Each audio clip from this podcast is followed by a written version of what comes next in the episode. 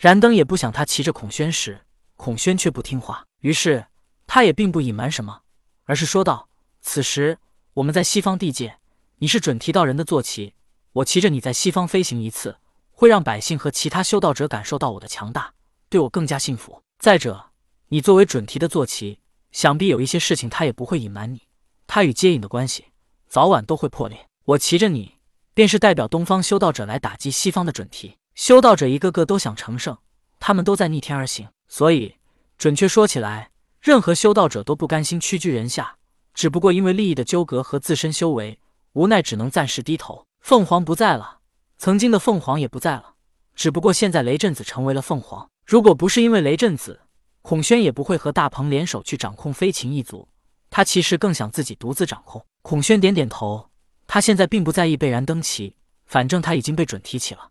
再多一个人也没什么关系。倒是孔宣现在更加需要的是燃灯世界内的混沌之气。但是为了不让燃灯发现他的真实目的，孔宣故作犹豫的说道：“如果我被你骑了，落了准提的面子，那么之后我该如何面对他？假如他要杀了我呢？”燃灯没想着管孔宣的生死，他只是笑道：“我想准提是不会杀你的。你是凤凰之子，凤鸣岐山，周氏才能得到天下。凤凰虽然这么多年没有现身，但我想。”他并没有死亡或者消失吧？如果杀了你，引出了凤凰，西方现在这样的大好形势也就不复存在了。他不会杀你，最多是把你当做人质来要挟凤凰。孔宣心中暗自一笑，果然鱼儿上钩了。于是孔宣故作无奈的说道：“我可以答应你，但你炫耀一番之后，我不希望再被准提带走。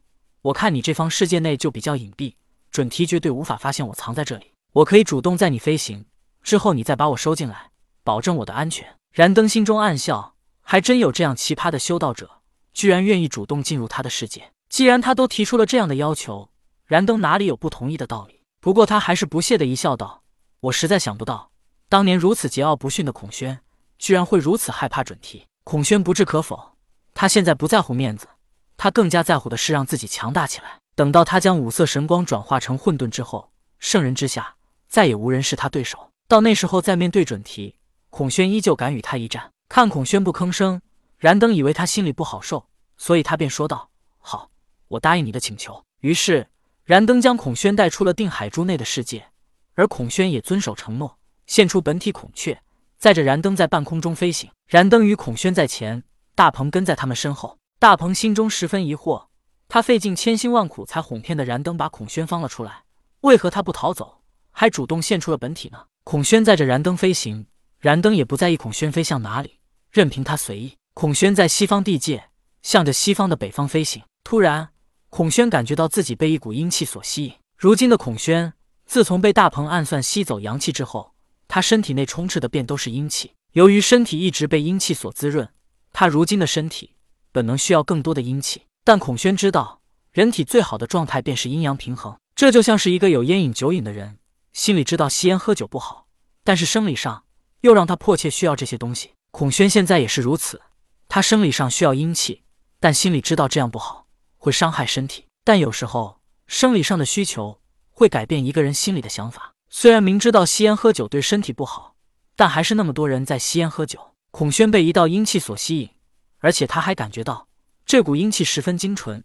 如果把这道阴气吸收，再通过燃灯的世界内转化为混沌，他感觉到自己不是圣人，或许也会获得圣人的实力。想到这里，反正燃灯也并不在意他飞向哪里，所以他便朝着阴气所在的方位而去。吸引孔宣的阴气不是别的，正是那长长的、不停奔涌的子母河水。子母河水中蕴藏着阴气，孔宣被吸引，不知不觉便来到了子母河上空。这时，多宝道人也感觉到孔宣、大鹏、燃灯来到了子母河上空。拥有掌中世界的多宝并不把他们几人放在眼里，在他看来。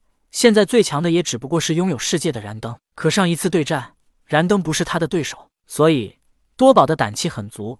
他刚想现身，便看到孔宣开始不停的吸收起子母河水当中的阴气。多宝一愣，本想阻止孔宣，毕竟子母河里没有了阴气，那这子母河就没用了。子母河没用，就没人怀孕，没人怀孕，也就不需要打胎了。相应的，落胎井也就没用了。子母河和落胎井都没用了。